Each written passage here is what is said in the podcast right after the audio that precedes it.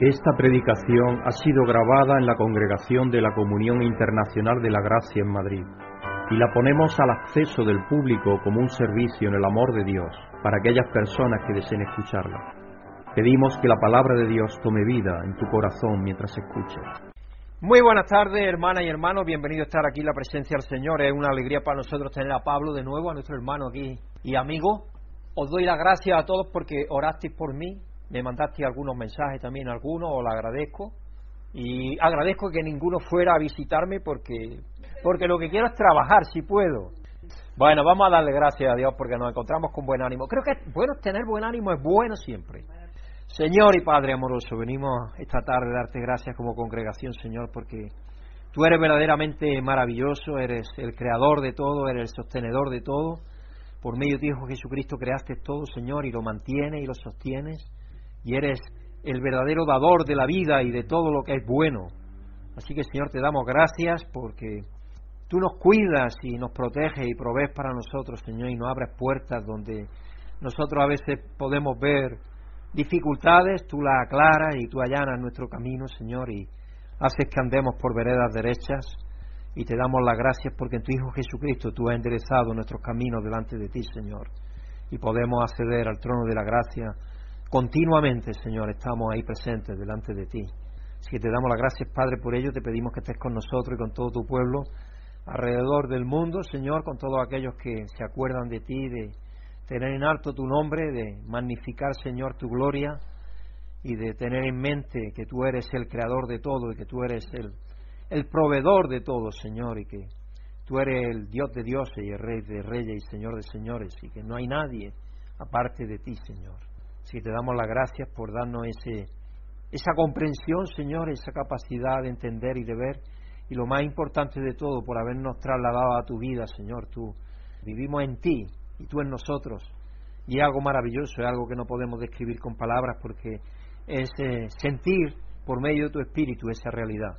Así te damos las gracias, Padre, pidiéndote que nos ayudes, Señor, a honrarte y a alabarte y a bendecir tu nombre y a tenerte en alto siempre en nuestras vidas, que verdaderamente los demás sepan que tú eres el que reina en ellas, Señor, y que tú eres el verdadero sostenedor de todo, y que tienes un plan maravilloso para traer unidad a todas las cosas, y eso va a ser posible a través de tu Hijo Jesucristo, que ya pagó por todo y ya es una realidad, aunque todavía no la veamos, Señor. Así que te pedimos que estés con la escuela bíblica, Señor, en el día de hoy, que ayude a la profesora y a la alumna y que bendiga sus vidas y que les ayude a entender lo que tienes para ellas también que estés con la alabanza que te vamos a dedicar, Señor, presentada por tu Hijo Jesucristo, para que sea para darte honor y gloria, Señor, y para reconocerte en nuestras vidas y poder reconocer las acciones que tú haces en ellas. Y lo más importante de todo es que nos has dado la verdadera vida en tu Hijo Jesucristo. Nos has rescatado de la muerte, una vida que nadie nos puede quitar, Señor. Así que te damos las gracias por ello y te pedimos que nos ayude a apreciarlo. También te pedimos por esa alabanza que de Noel va a estar presentándonos y Leticia, que estés con ellos y que les ayude a abrir sus corazones y sus mentes y sus bocas para que podamos nosotros ser influidos, Señor, por esa acción en ellos y a través de tu Espíritu podemos, podamos alabarte como tú solo te mereces. Y como no, Señor, ayuda a darnos comprensión y entendimiento para poder tener mm, capacidad de entender cuáles son las prioridades que tienen que estar en nuestras vidas las más importantes, en este tiempo de entretiempo, en este tiempo en el cual estamos aguardando la segunda venida de tu Hijo Jesucristo para que ya deje atrás, se quede atrás todo el mundo de dolor, de enfermedad, de tristeza, de soledad, de tanta injusticia y guerra y tanto conflicto, tanto dolor, Señor, como hay, tanta muerte y tanto horror y tanta atrocidad como hay en este mundo, Señor, para que eso quede totalmente olvidado y sea la plenitud de tu reino la que se establezca de una vez definitiva. Así que te damos las gracias, Padre, te pedimos que estés con nuestro entender y nuestro oír y nuestro escuchar y conmigo, Señor, para que predique tu palabra con claridad y con capacidad de entendimiento. Te pido por todos los líderes de tu cuerpo alrededor del mundo, Señor, porque quieren servirte y honrarte, aquellos que tú estás utilizando, Señor, por medio de tu Espíritu, que tú estés con cada uno de ellos y que ayudes, Señor, a que sigamos siendo fieles a ti y fieles a tu Hijo Jesucristo por medio de tu Espíritu, para que podamos alimentar a tu pueblo y ser ejemplo también para ellos en la forma más adecuada y conveniente como cristianos. Dándote gracias, Padre, y pidiéndote por los que no están aquí, por nuestros hermanos que no han podido venir por diversas circunstancias, Señor, que tú crees la oportunidad y el momento para que estén de nuevo con nosotros y podamos todos gozarnos en alegría y en comunión cristiana. Dándote gracias, Padre, y pidiéndotelo en el nombre de nuestro Señor Jesucristo. Amén. Hoy es el primer domingo de Adviento, como sabéis, y tradicionalmente el Adviento o venida, venida que es lo que significa Adviento, es una temporada de expectación y de espera, de preparación y de anticipación. Las escrituras para esta temporada de Adviento también incluyen algunos textos apocalípticos que modifican nuestra forma de habitual de ver el Adviento y la encarnación, porque estamos hablando de las venidas.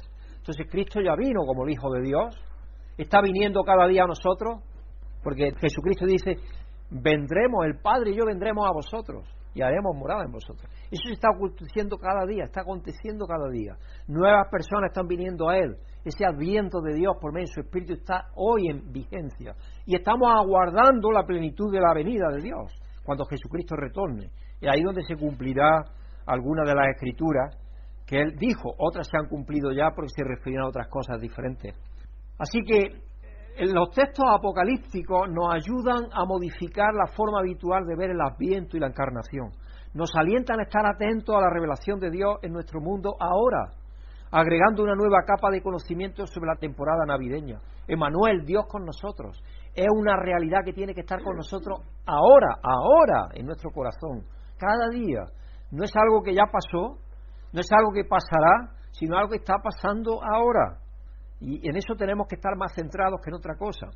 Por supuesto sabemos que volverá y hacia eso miramos, pero Él volverá porque vino y porque está aquí ahora entre nosotros. De hecho dice que donde hay dos reunidos en mi nombre, ahí estoy yo en medio de ellos. Y yo creo al 100% que Jesucristo está aquí en medio de nosotros cada vez que nos reunamos. Y espero que tú te lo creas también, porque eso es lo que dice la palabra de Dios. En la temporada de Adviento nos estamos reorientando para pensar y vivir el tiempo de manera diferente. En lugar de tener un enfoque futuro, anticipamos la presencia de Dios en el presente. Porque eso es lo que tenemos que hacer, vivir más la realidad del Adviento ahora, no pensar solo en el futuro. En lugar de pensar que debemos estar preparados o listos para que Dios entre al mundo, tenemos la esperanza y la seguridad de que listos o no, Jesús ha venido, está presente por su Espíritu y regresará en gloria. El reino de Dios está aquí ya, no todavía en plenitud, pero está aquí.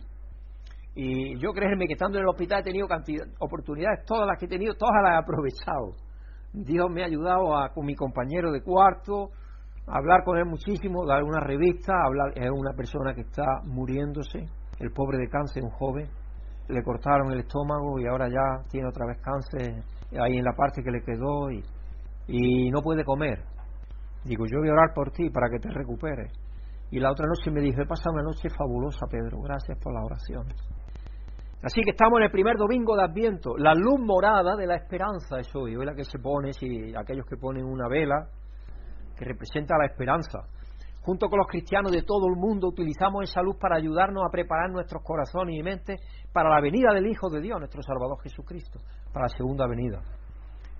Vamos a ir al Salmo para leer, como introducción a la alabanza, Salmo 80, 1 al 7 y luego 17 al 19. Pastor de Israel, tú que guías a José como a un rebaño, tú que reinas entre los querubines, escúchanos, resplandece delante de Dios, delante de Efraín, Benjamín y Manasés, muestra tu poder y ven a salvarnos. Restauranos, oh Dios, a resplandecer tu rostro sobre nosotros y sálvanos.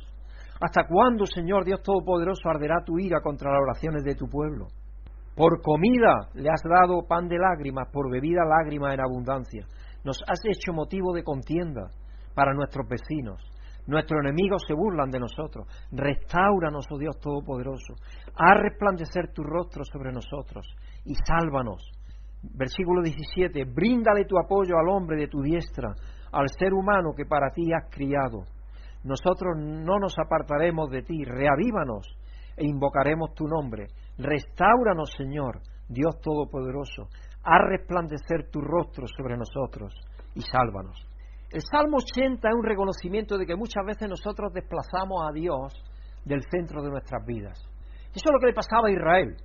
Israel sabéis que la lucha que tenía Dios con ellos desde que los sacó de Egipto es que inmediatamente se olvidaban de quién era su Dios. Y bien se colocaban ellos mismos como su Dios o colocaban otros dioses falsos en su lugar. Y esa es la historia de Israel, desgraciadamente. La nuestra como cristianos no tiene que ser esa, indiscutiblemente. No debe de ser esa de ninguna de las maneras. Por lo tanto, este salmo está escrito para el pueblo de Israel. Ahora, a nosotros nos invita a Dios a orar y a pedirle que nos centremos en Él, porque también a veces nos desviamos de cuál es nuestro centro. Él debe ser el centro de nuestras vidas. Él es el que ocupa el centro, el centro también de nuestras vidas. Porque muchas veces nosotros nos queremos autocoronar reyes de nuestras propias vidas. Y entonces nos queremos colocar como lo más importante. Y no, Dios quiere, y además es su lugar, de estar en el centro de todo. Por eso Él pagó y Él nos compró. Y Él es el centro de todo. Y nuestras vidas tienen que estar al margen, en segundo lugar, la vida más importante es la de Él, lo que Él quiere de nosotros. Así que vamos a alabar a Dios y vamos a pedirle mientras alabamos a Dios que nos ayude a reorientar nuestras vidas para que el centro de ellas sea nuestro Salvador Jesucristo. En todo momento, en todas circunstancias, circunstancias de alegría, de gozo, de penalidades, de enfermedades, de todo, que sea el centro de nuestras vidas, porque Él conoce lo mejor para nosotros. Él nos tiene ya algo reservado que nadie nos puede quitar. Así que ¿para qué preocuparnos? Y la trayectoria que tenemos hasta ahora a nivel físico incluso es que Él nos ha provisto de lo necesario también. Y cuando Él considere que es el momento de irnos y decir adiós, pues no, decimos adiós tan alegre y ya está, y no hay problema. El problema está muchas veces en nuestras mentes, que no queremos aceptar que Dios es soberano. Padre Santo, gracias por permitir que nosotros, como hijos del Señor, podamos alabar al Señor y buscar o Senhor enquanto estamos com vida e com saúde e com alegria no coração. Graças por el amor do Senhor manifestado a nós outros, também por estarmos juntos com nossos irmãos, com nosso irmão Pablo que vino a estar com nós outros também para glorificar, exaltar o nome do Senhor. Te alabamos, ó Deus, por saber que Tu eres nosso Deus. E por isso, Padre, queremos nesta tarde prestar esse culto ao Senhor, culto de alabança, de adoração e também de conhecimento da palavra do Senhor. Que nos use, ó Deus, use o pastor Pedro, dando sabedoria, fortalecendo a saúde, a mente, o coração a cada dia, para que possa transmitir esta palavra do Senhor com, a, com sabedoria, com alegria e sempre sendo Deus para a glória do Senhor. Em nome de Jesus. Amém. Es bueno alabar a Dios, grande es el Señor, verdaderamente grande. Se merece toda la alabanza y toda la adoración. Y eso es lo que dice el apóstol Pablo, que estemos dándole gracias a Dios sin cesar. Significa toda nuestra vida, todo lo que estemos haciendo, estamos dándole gracias. Yo tengo algunos libros de un, es un pastor, pero aparte un gran teólogo, el doctor Buster Kruger. Su vida se dedica a hacer anzuelos, o sea, es su vida profesional, aparte de escribir libros, pero y dar conferencias por el mundo entero. Y él dice que mientras está preparando los anzuelos, también se está gozando en Dios, porque está dándole gracias a Dios porque le ha dado la inteligencia y la capacidad para poder hacer eso. Porque eso es lo que pasa, si pensamos en todo lo que hacemos, todo lo que hacemos lo podemos hacer en reverencia a Dios y dedicándoselo a Dios, porque al fin y al cabo nos ha dado todas las habilidades, todo lo que hacemos, todo nuestro tiempo, podemos estar dándole gracias a Dios por todo absolutamente. Vamos a agradecer a Dios que en su misericordia él nunca nos ha dado la espalda, aunque nosotros sí lo hayamos hecho. ¿Hay alguien que quiera dar gracias por eso? Agradecer a Dios. Eterno Padre Celestial, Señor, te damos las gracias por tu amor, por tu infinita misericordia, Señor, porque estás con cada uno de nosotros, porque nosotros, como seres humanos que somos, nos revelamos, damos la espalda, Señor, queremos hacer nuestra voluntad. Pero gracias, Señor, por tu Espíritu Santo que nos guía, Señor, y nos lleva a haber estrado Y tú, Señor, estás con cada uno de nosotros, nos guías y estamos muy agradecidos por ser nuestro Padre amoroso. Gracias, Señor, por tanto amor y por cuidar tanto de cada uno de nosotros. Te lo agradecemos y te lo pedimos en el nombre de nuestro Señor Jesucristo. Amén. Vamos a pedir a Dios que nos ayude a ponerlo siempre en el centro de nuestras vidas.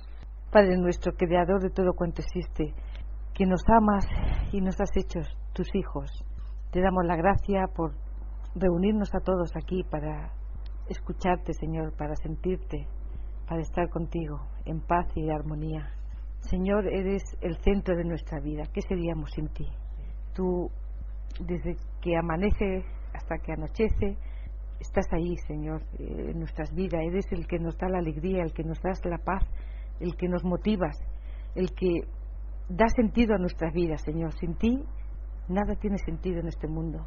Así que te ponemos ahí, en el centro de nuestra vida. Tú moras en nuestro corazón, Señor, y tú ves nuestros pensamientos y nuestros sentimientos y nuestras acciones, Señor.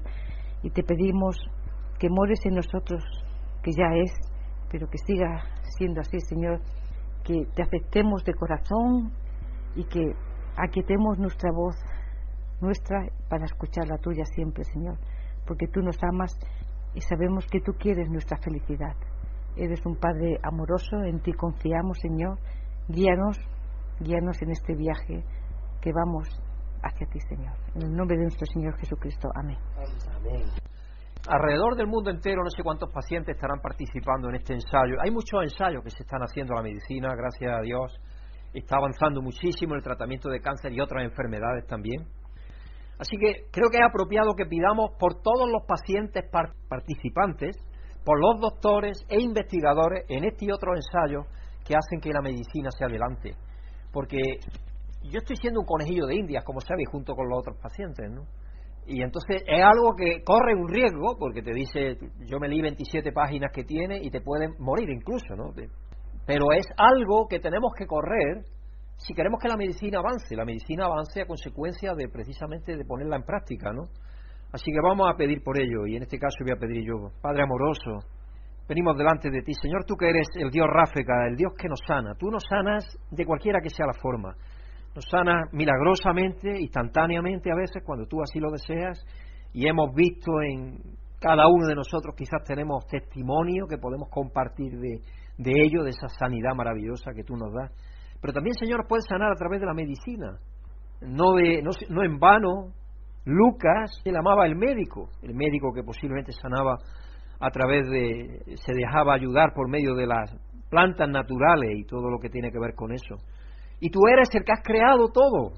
Y la medicina parte de lo que tú has creado, así que nada es extraño a ti, Señor. Así que te pedimos, Padre, que en estos ensayos que se están haciendo alrededor de la tierra y que se seguirán haciendo, que tú estés con aquellos que lo implementan, que los ponen en funcionamiento, que son la ciencia, los doctores y los técnicos de sanidad, Señor, y que estés con aquellos que damos el paso de fe, de, eh, ser conejillos de Indias para que se pongan en práctica en nosotros, Señor, y que eh, de una forma u otra lleguen a buen puerto y algún día estén siendo utilizados para que más personas puedan ser sanadas de esa forma, con esa medicación, Señor, que procede de los productos naturales que tú has creado, Señor, también. Así que te damos las gracias, Padre, y te pedimos por la inteligencia que tú nos has dado, Señor, porque tú debes que dar la inteligencia también a los doctores y a todos los científicos para que creen de lo que tú has creado, Señor, los elementos aislados que puedan tener la fuerza y la capacidad de fortalecer al ser humano, en este caso que yo estoy recibiendo, y en otros casos otros tratamientos diferentes, Señor, pero que tú eres al fin y al cabo el que nos sana. Así que gracias, Padre, y todo honor y toda gloria a ti y te pedimos que ayudes a todos los que están involucrados en estos ensayos alrededor de la tierra, dándote gracias, Padre, por cada uno de ellos y pidiéndote esto en el nombre santo y bendito y bueno de nuestro Señor Jesucristo, nuestro verdadero sanador. Amén. Eh, quiero informaros, hermanos, que la ofrenda de la celebración de Cristo Rey del pasado domingo fueron de 375 euros, gracias a todos los que la hicimos posible ya fuera en mucho en poco, entre todos la hemos hecho posible. Y tengo saludos muy cariñosos de Sofía y Manuel y María Guadamunt, nuestros hermanos en Los Ángeles y en Nicaragua. Y Manuel está ahora para hacerse su reconocimiento médico allí en Los Ángeles. Y ayer estuve hablando con ellos y siempre expresan su cariño. Tengo algún humor antes de empezar el mensaje de hoy. Estos son dos vaqueros alardeando, dos vaqueros en Texas estos dos vaqueros intentaban presumir mutuamente del tamaño de su propiedad. Un vaquero decía, creo que tengo alrededor de mil acres de tierra. ¿Y tu finca cuán grande es? le pregunta al otro. El otro vaquero dijo, exactamente, no lo sé. Me levanto en mi camioneta por la mañana y viajo hasta la tarde y todavía estoy en mi finca. A lo que el otro vaquero le dijo, ay, una vez tuve una camioneta así. Que no se movía la camioneta, quería decirle. Semana tras semana un hombre acudía a su pastor con un gran problema. Cuando me voy a la cama, no puedo dormirme porque tengo miedo de los monstruos debajo de mi cama. Sé que es una tontería, pero no puedo evitarlo. El pastor le recomendó que orara, que leyera la Biblia, que cantara himnos, pero nada funcionaba. Un domingo llegó el hombre a la iglesia, llegó feliz, contento y alegre. Y el pastor le dice, ¿qué ha sucedido? ¿Por qué estás tan, tan alegre y tan contento y te ves, te ves tan descansado y tan bien? Y obtuvo la respuesta de un amigo que era carpintero. ¿Qué crees que le dijo? El carpintero le dijo simplemente que le cortara las patas a la cama.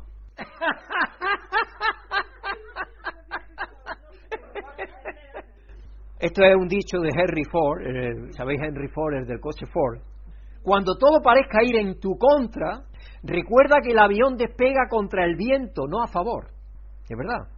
El avión tiene que despegar siempre si el viento viene de cara, porque ese viento es el que lo va a levantar. Esta es una de C.S. Lewis, el gran apologeta irlandés. No puedes volver atrás y cambiar el principio. Hay muchas veces que nosotros quisiéramos volver atrás y cambiar el principio, algo que dijimos, lo que sea, algo que nos salió mal, pero eso no podemos hacerlo. Lo que has hecho ya has hecho. Pero, ah, puedes empezar donde está y cambiar el final. Eso es lo bonito. El tema, hermano, de esta semana es Jesús aparecerá otra vez. Y sabemos que eso es, el Adviento trata de eso también. Isaías 64, 1 al 9, relata ocasiones en las que Dios apareció en el mundo humano haciendo hechos maravillosos que no esperábamos. En 1 Corintios 1, 3 al 9, Pablo escribe a los creyentes en Corinto que su fortaleza proviene del Señor Jesucristo. Y mientras esperamos su regreso, Él continúa fortaleciéndonos con dones espirituales y compañerismo cristiano. Eh, Dios nos trae a la iglesia cada domingo especialmente para que renovemos esa comunión los unos con los otros y esa comunión con Jesucristo también, porque Él está en medio de nosotros y lo sentimos de una manera especial cuando estamos en compañerismo cristiano. Y el texto del mensaje de hoy es un texto que está en Marcos 13, verso 24 al 37, nos ayuda a comprender el amor siempre presente, divino y arriesgado detrás de la encarnación y la segunda venida así a cómo debemos de estar atentos. ¿Estar atentos a qué? Porque eso es lo que vamos a ver un poco también hoy. Porque la gente cree que hay que estar atento a las señales. Entonces señales por todos los lados. Ve siempre señales. La guerra de Ucrania piensa, señales. Lo otro, señales. Y llevan señales así 300 años viéndolas ya. Pero no es acerca de eso que se refiere Jesucristo en realidad. Se refirió para aquellos que tenían que prepararse para no entrar en Jerusalén cuando estuvieran rodeados de ejército por el general Tito. Eso sí se refería. El que está cerca que no vuelva por la capa, el que esté fuera de casa que no vuelva, el que esté en la azotea que no baje la casa, que salte de la azotea y salga corriendo, porque sabéis las casas en aquel tiempo estaban a raíz de tierra casi y las azoteas podías caminar por el tejado y irte a otro lado y por eso se refiere a esa situación. Entonces, el título del mensaje de hoy es un título un poquillo complicado. No es una sala de escape, sino amor que se arriesga. Yo he, he hablado muchas veces con personas que me han dicho, pastor, yo deseo que el reino de Dios venga en su plenitud, que Jesucristo retorne ya. Porque yo lo que quiero es evitarme todos los problemas que tengo. ¿Habéis escuchado eso alguna vez? ¿Lo habéis sentido vosotros? Sí, sentimos muchas veces que la presión de esta vida es tan grande que lo que queremos es que venga el reino de Dios para nosotros escapar de esta situación. Yo creo que sí, yo creo que no podemos engañarnos, porque creo en el fondo casi todos pensamos eso. Queremos que venga para nosotros de alguna manera escapar de, de, lo que significa hacer frente a los desafíos de cada día. Los seres humanos disfrutamos de los acertijos y de resolver cosas. Y a menudo tratamos de aplicar esa habilidad de resolución de problemas a un texto bíblico también. Esto es especialmente cierto en el caso de los textos apocalípticos. Y sabéis que hay textos apocalípticos que es un lenguaje especial que utilizaban los judíos del tiempo de Jesucristo y la escritura para escribirse de esa manera, un lenguaje apocalíptico. Y el texto del mensaje de hoy es eso, es un texto apocalíptico. Pero las escrituras no son un rompecabezas que deba resolverse para evitar el dolor o el sufrimiento. Y la fe no es una sala de escape. Cuando uno se lee el capítulo 11, yo me leo el capítulo 11 de Hebreo y es que desgraciadamente muchas veces se para en el versículo 33, pero no sigue a 34 en adelante. Y otros fueron aserrados y comidos por las bestias y muertos aserrados y muertos con una espada y muertos a lo otro y lo otro. Y eso eran tan de fe como los otros. Pero eso normalmente no, no es lo que se quiere pensar. Se quiere pensar que el que tenga fe se va a escapar de todo y va a ser especial. Pero no es lo que la Escritura nos dice. Unos, porque Dios así lo tenga conveniente, a menos se escapan de los problemas y dificultades más grandes. Aunque quien no tiene dificultades en esta vida, que levante la mano, a ver si hay alguno, que yo creo que todos pasamos por dificultades. El que va a la escuela cuando es niño le llora porque se queda solo. Ah, mi mamá me deja solo, ya aquí vengo a la escuela solito. Y luego ya cuando más grande ya tiene que cambiar de la secundaria al instituto y luego a la universidad y, y siempre está uno sufriendo por algo. Y luego mm, que viene que tienes que casarte y luego que tienes que buscar un empleo y que tienes que esto y que lo otro. Siempre es un desafío la vida. La vida es eso, la vida es vida. Y si no hubiera desafío, ¿dónde estaría la vida? Seríamos muertos. Si no quieres tener desafío, estás muerto. La vida es vida y la vida son desafíos. Y tenemos que echarle mano a ellos, como dijo allí a Josué, agárrate y esfuérzate y sé valiente, porque Dios está contigo. Eso es lo que tenemos que pensar. Y la fe, como digo, no es una sala de escape. La sala de escape es donde los participantes es un juego, donde utilizan pistas, se sientan seis, ocho personas y se dan pistas para llegar al final del juego. Y entonces salen la habitación y abandonan la habitación. Por eso se llama sala de escape. Y se utilizan pistas para resolver acertijos y avanzar en la aventura y poder escapar del desafío. En lugar de esto vamos a mirar cuidadosamente las características de la literatura apocalíptica hoy, en la Biblia, y pensar en la audiencia a la que Jesús estaba hablando, y considerar la esperanza del adviento que el pasaje transmite para nosotros como lectores modernos. Así que vamos a leer la escritura central del mensaje de hoy, que nos la va a leer nuestro hermano Pablo, y le damos la bienvenida a que venga aquí al frente. Buenas tardes, nos de Dios, hermanos y hermanas. Dios os bendiga a los que estáis aquí y a todos los que escucháis esta grabación.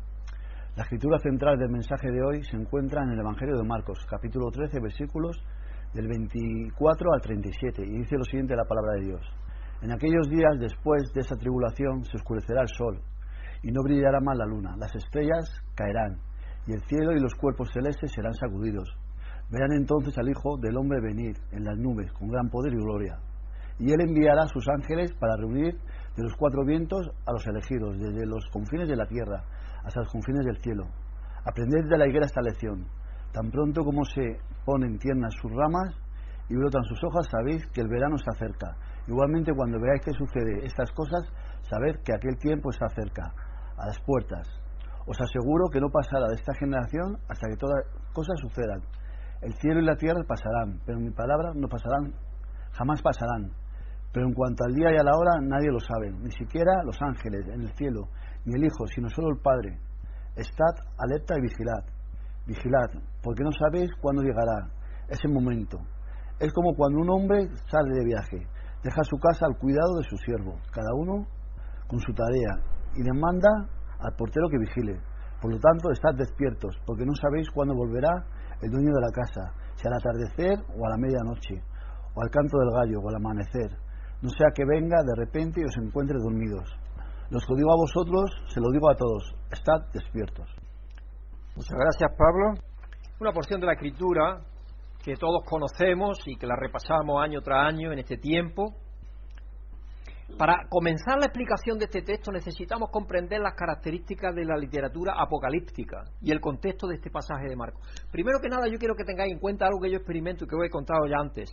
Cuando yo me voy a caminar desde Villamanta hacia el cementerio, hacia la zona norte, yo lo que voy es subiendo.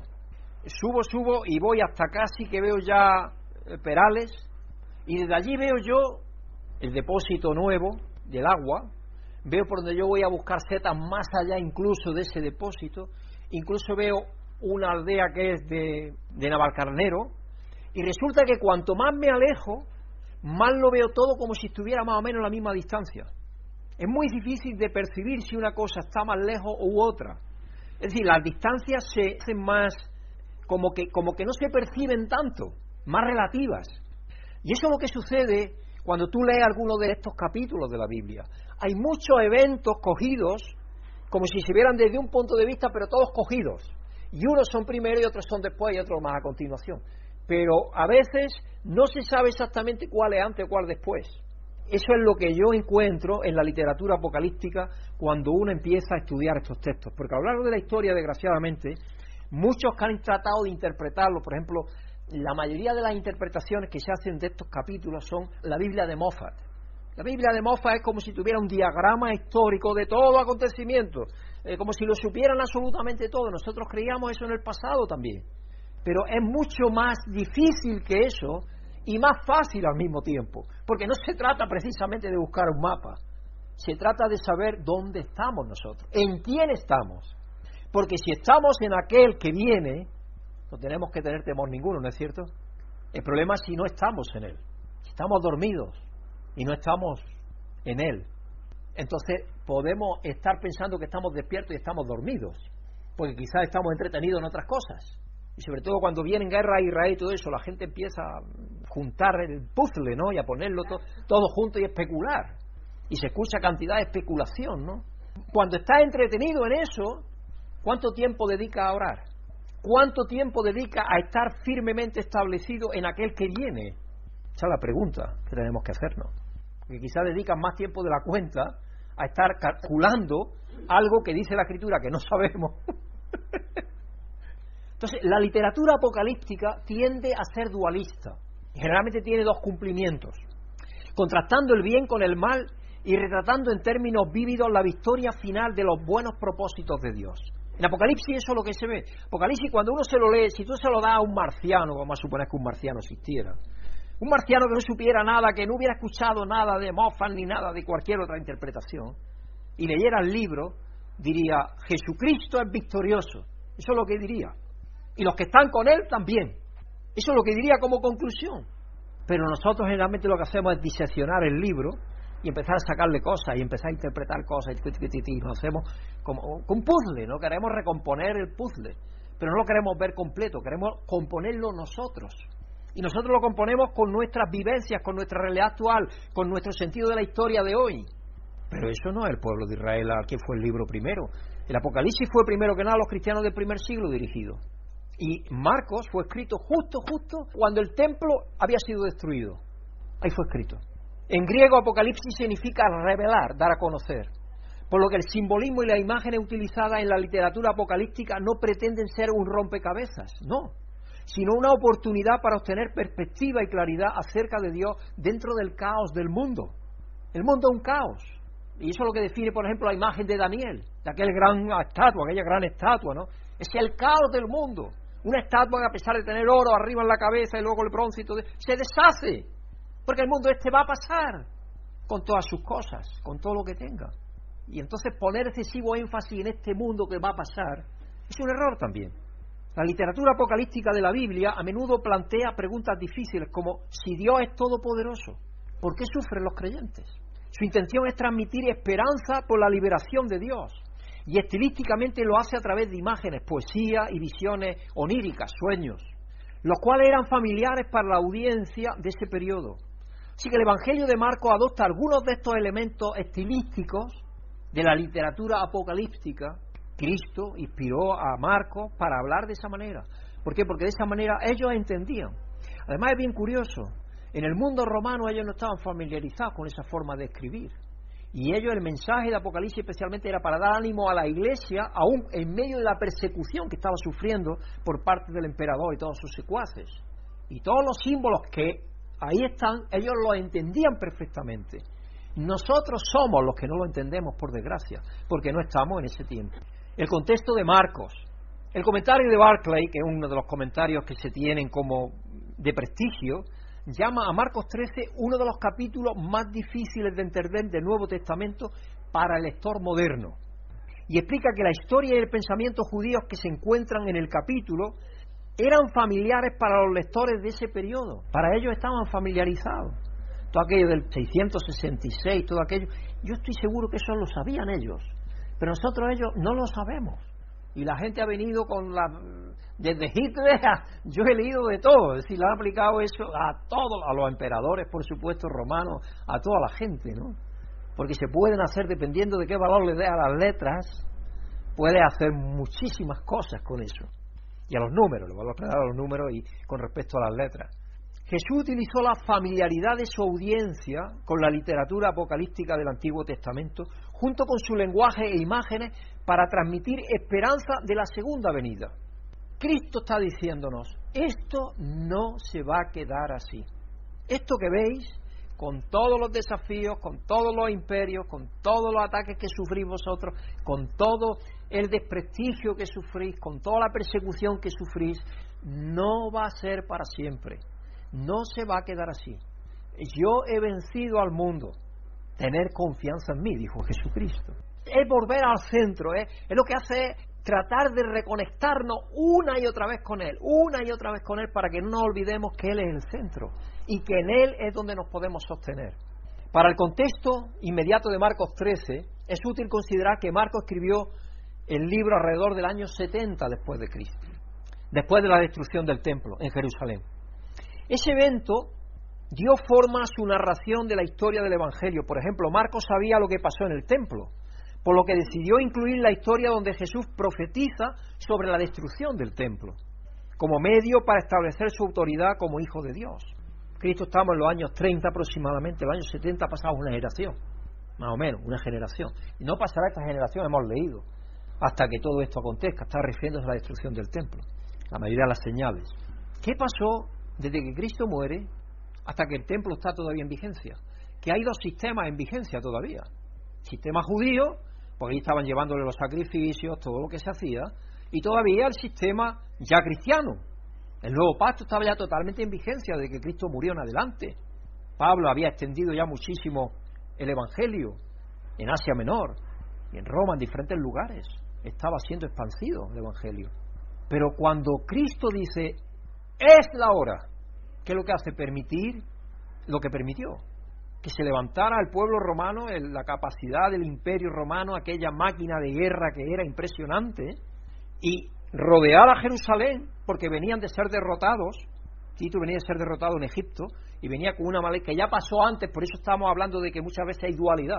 Pasó con Antíoco Epífanes también, una vez que también arrasó Jerusalén. Cuando los macabeos luego después se levantaron y todo aquello. Y cuando venía de esa campaña, que venía derrotado, lo que hiciera es llenarse de furia y cargar esa furia contra Jerusalén, y contra Israel. La rodearon de ejército y estuvo ahí tres años casi rodeada y hasta que la gente estaba a punto de tirar la toalla y entonces la incendiaron y entonces se apoderaron totalmente de Jerusalén. Los cristianos que fueron apercibidos por Jesucristo se fueron a pela, estaban en pela y ninguno de ellos por lo menos de los apóstoles y todo eso, sufrió daño porque se fueron. La advertencia que Dios les dio se la creyeron y se fueron. Los judíos, los celotes especialmente, que estaban en contra de Roma, esos los que estaban totalmente en contra de Roma, ellos no querían connivencia con Roma de ninguna de las maneras. Ellos se fueron a Masada y se refugiaron allí también. Estas cosas, Cristo va cogiendo, irvanando un ovillo, podemos decir, un hilo, para lanzar ese hilo desde él en adelante y eventos importantes que la Iglesia tenía que tomar medidas muy determinantes para no ser disminuida, incluso posiblemente destruida. Porque imaginaros que no le hubiese hecho caso la Iglesia. Los apóstoles y los discípulos y los líderes de la Iglesia no le hubiera hecho caso, posiblemente podrían haber muerto allí en Jerusalén. Entonces, el libro apocalíptico es para aquella época principalmente y es para nosotros también. Para nosotros hay unas lecciones muy importantes. La segunda venida. Vamos a leer en Marco, vamos a leer del 24 al 27. Pero en aquellos días, después de esta tribulación, se oscurecerá el sol y no brillará la luna. Las estrellas caerán del cielo y los cuerpos celestes serán sacudidos. Y verán entonces al Hijo del Hombre venir en las nubes con gran poder y gloria. Hablando sin lugar a duda a la segunda venida de Cristo. Y él enviará sus ángeles para reunir de los cuatro vientos a los escogidos, o los cuatro extremos de la tierra, como dice otra versión, a los cuatro vientos a los escogidos, desde los confines de la tierra hasta los confines del cielo, a todos los escogidos. El enfoque principal está en la segunda venida de Cristo, Pero esto está entrelazado con el Día del Señor y su simbolismo y las imágenes literarias a las que hace referencia al Antiguo Testamento. La audiencia de Jesús estaba familiarizada con la opresión tanto dentro como fuera de su cultura. De hecho, yo pienso que hoy en Occidente donde vivimos, no hemos estado viviendo nunca mejor en el mundo. Vivimos mejor que muchísimos reyes vivieron a lo largo de la historia. Muchas veces no nos damos cuenta de eso. Vivimos mejor que el 98% de la mayoría de la población en el mundo, cuidado. Vivimos muy bien y a veces no nos damos cuenta de eso y somos desagradecidos a Dios. Y posiblemente por estar tan bien nos olvidamos de Dios, porque creemos que somos autosuficientes.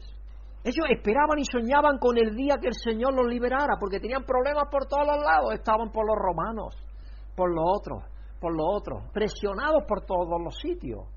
Y más los cristianos de aquel tiempo estaban presionados por los judíos, estaban presionados por los gentiles, estaban presionados por todos los sitios, por los romanos, por todos los lados presionados. Entonces ellos querían que eso se resolviera, esperaban, soñaban con el día en que el Señor lo liberara. Y estos sueños y visiones llegaron a los libros del Antiguo Testamento, como dice Barclay. Los libros apocalípticos del Antiguo Testamento no pretendían ser mapas del futuro y cronogramas de eventos venideros, sino que eran poesía y visiones esperanza de la intervención de Dios en el futuro. Jesús tomó el lenguaje y las imágenes con las que su audiencia estaría familiarizada y las usó para transmitir la esperanza de la segunda venida, antes de ser crucificado y resucitado. Observa las imágenes en los versículos 24 y 25, cómo se corresponde al menos en parte con lo que sucedió en la crucifixión de Jesús, como se menciona en Lucas. En Marcos 13, 24, 25 me han leído, pero en aquellos días, después de esa tribulación, se oscurecerá el sol y no brillará más la luna, las estrellas caerán del cielo y los cuerpos celestes serán sacudidos. ¿Qué es lo que nos narra la muerte de Jesús?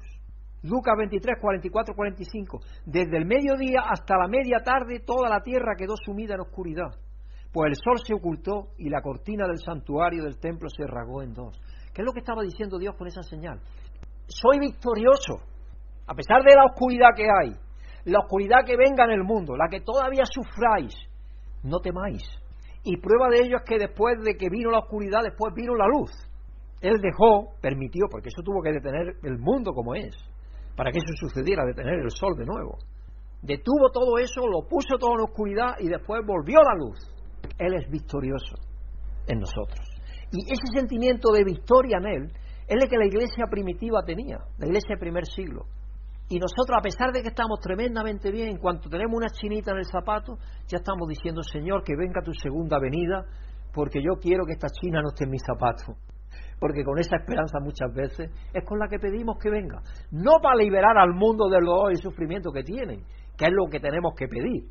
Que venga el reino y se establezca la, la plenitud de su reino ya, para que el mundo, esa injusticia que hay tremenda en todo el mundo, se acabe.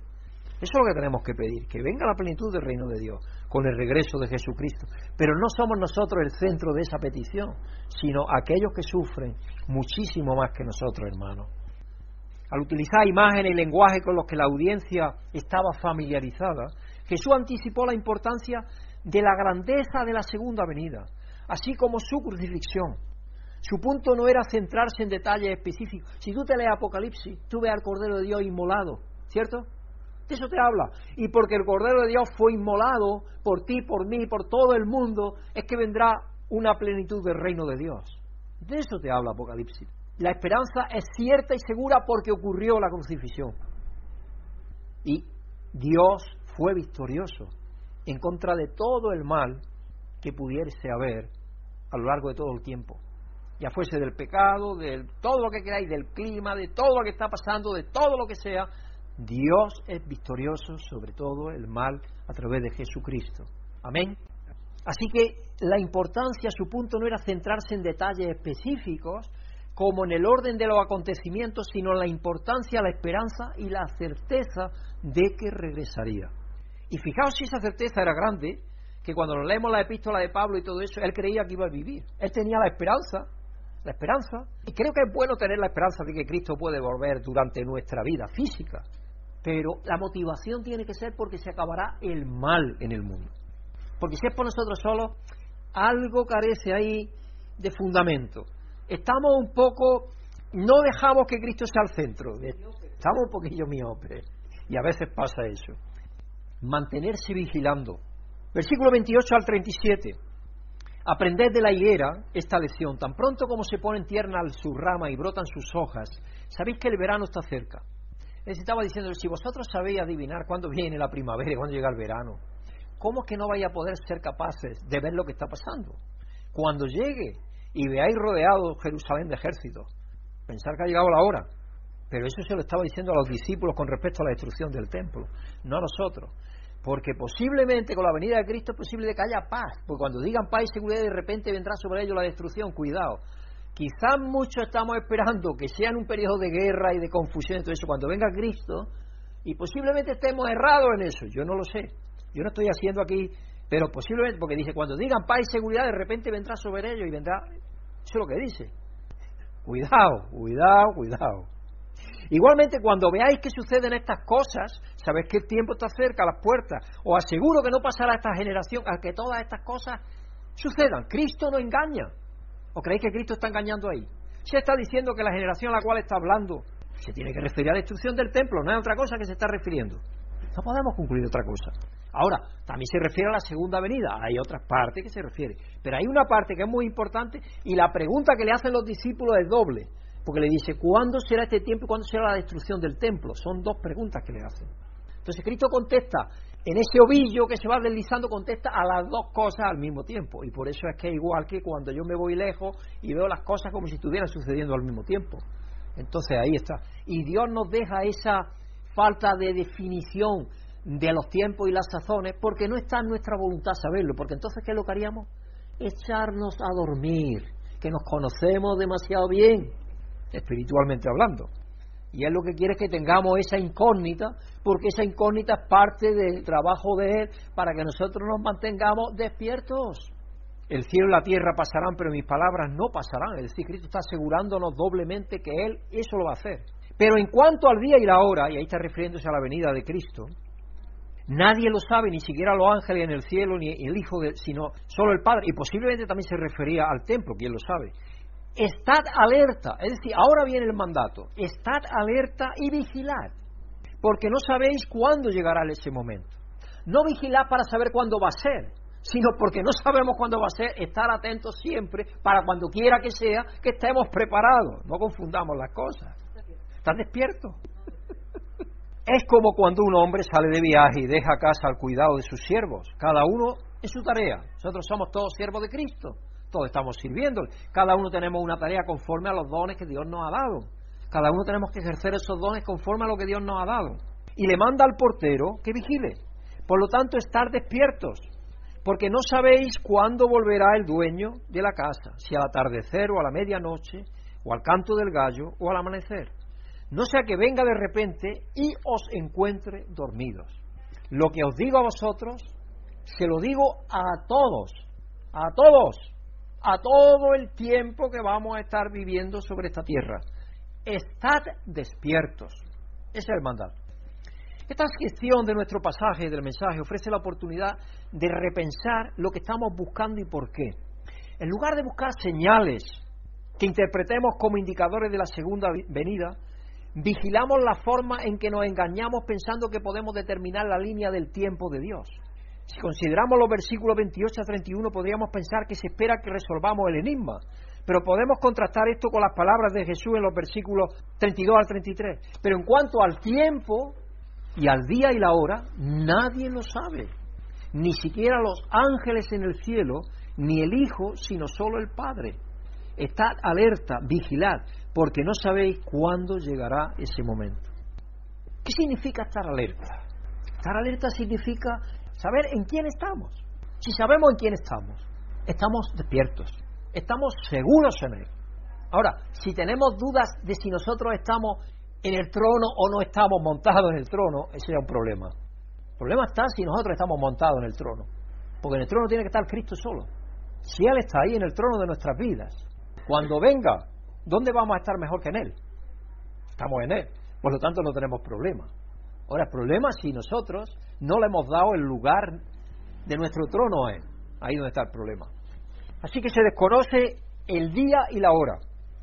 El comentario de Barclay señala que los versículos 28 al 31 se refieren a la destrucción del templo, no a la segunda venida, mientras que los versículos 32 al 33 revelan que ni siquiera Jesús sabía el tiempo de su regreso.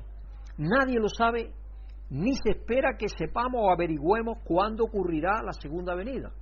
Versículo 35, por lo tanto, estad despiertos porque no sabéis cuándo volverá el dueño de la casa. ¿Por qué nos esforzamos en tratar de saber cuándo es? Y hay predicaciones y predicaciones acerca de cuándo va a ser y de que ahora está ya todo colocado y ya... ¿Por qué es eso? Cuando lo que se tiene que predicar es ser fieles a Dios, cederle a Él el lugar número uno en nuestras vidas. Si estamos en Él, donde quiera que estemos, de la tribulación, de los problemas, de las dificultades, de la guerra, de la persecución, de lo que sea, estaremos seguros. Porque Él no permitirá más de lo que podemos aguantar, también lo dice la Escritura. Entonces tenemos seguridad de que estamos bien. La realidad de la encarnación, de Dios convirtiéndose en hombre, es arriesgada cuando sí se considera nuestra propensión al antropomorfismo, es decir, atribuir características humanas a seres no humanos. Y lo que sucede cuando pensamos que Dios actúa como nosotros. La teóloga Caroline Lewis dice, Dios se convierte en nosotros para dar vida a aquellos que seguramente morirían y para traer un cielo nuevo y una tierra nueva en los momentos en los que sufrimos y la desesperación de nuestra vida terrenal son más de lo que podemos soportar.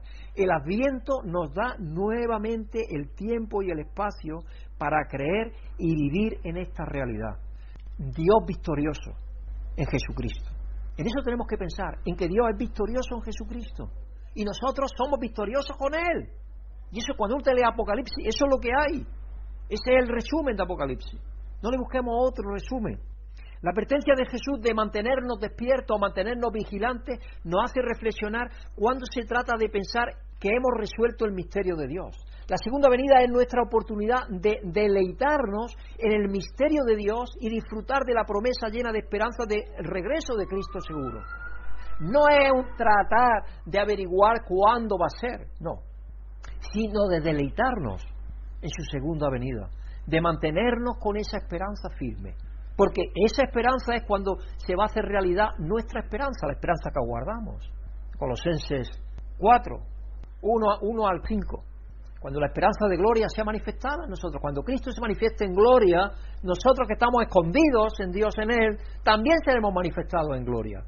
Bueno, pues esa es la esperanza que tenemos, la esperanza del regreso de Cristo, porque en esa esperanza es que vamos a ser transformados. Cuando venga Él, se convierta la plenitud del reino de Dios en una realidad, que vamos a ser transformados. Sí que el Evangelio apocalíptico de Marcos nos da buenas noticias en un mundo que a menudo parece estar desequilibrado. Y creerme que no hay momento en la historia en el que el mundo no está loco. El mundo está loco siempre porque este mundo es un mundo de loco. Es el mundo de Satanás, no es el mundo de Dios. Entonces es un mundo, la locura está en este mundo siempre. Siempre, más o menos, siempre ha habido locura en el mundo. ¿Cuándo no hay guerra en este mundo? ¿Cuándo no hay conflicto? ¿Cuándo no hay persecución? No. Si no la hay aquí, la hay en Indonesia, y si no la hay en Pakistán, y si no la hay en otro lado. Pero la, la persecución está, mueren hermanos cristianos todos los días. No podemos pensar de cerrarnos en nuestro pequeño mundo y hacernos una idea de todo en este pequeño mundo en el cual nosotros vivimos, hermanos. No es lo que tenemos que hacer. La buena noticia, como digo, es que no es que debamos encontrar pistas como si estuviéramos en una sala de escape para saber cuándo ocurrirá la segunda venida y escapar del mundo y sus problemas. La verdadera buena noticia, y algunos la llaman la buena noticia, la realmente real, es que aunque nos sintamos abrumados y dispuestos a rendirnos ante los problemas que enfrenta la humanidad, Dios nunca se va a rendir. Dios va a llevar a cabo su propósito. Va a liberar al mundo entero de sus problemas. De hecho, Dios eligió acercarse para estar con nosotros en nuestro desastre a través de la encarnación. Ese es el amor de Dios. Que Él vino a hacerse como uno de nosotros para rescatarnos de nosotros mismos, de nuestro sufrimiento y de este mundo de engaño y de mentira y de tinieblas que es el mundo de Satanás. En Jesús se revela la voluntad de Dios de estar disolublemente ligados a la humanidad. Él se unió en Cristo. En Cristo están las dos naturalezas, la humana y la divina. Y Él se unió a los seres humanos en Cristo para estar así eternamente. Eso es algo que ya Dios va a tener eternamente. Es maravilloso. El misterio de la encarnación, un misterio tremendo. El doctor David X. Nasser Jacobson, profesor de homilética de la Universidad de Boston, llama esto un amor arriesgado y muy cercano. Hombre, en la omnisciencia de Dios él sabía que no corría riesgo, pero tenía que venir a sufrir. Imaginaros Dios sin sufrimiento ninguno, teniéndolo todo en plenitud siempre. Venir y entrar en su propia creación para reducirse a un ser humano. Someterse a lo que Él se sometió por todos nosotros. Es motivo para rendirnos a Dios y darle el cetro de nuestras vidas. Dios se revela acercándose con un amor arriesgado, divinamente autorizado, que conduce hasta la cruz, porque es en la cruz donde está la victoria.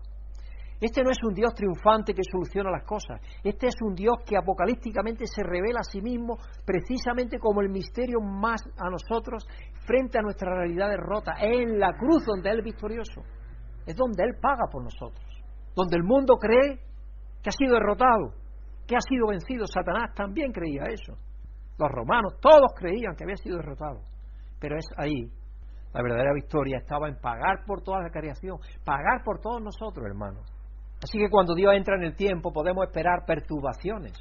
Y eso no será cómodo ni fácil. Al comenzar la temporada de Adviento nos alienta saber que estemos listos o no, Jesús regresará. Y nuestro desafío es estar atentos a las formas en que Dios se muestra ahora en nuestro hermoso y quebrantado mundo.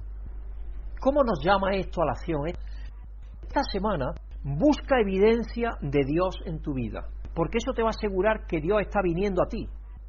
Durante esta semana busca evidencia de que Dios está viniendo a tu vida.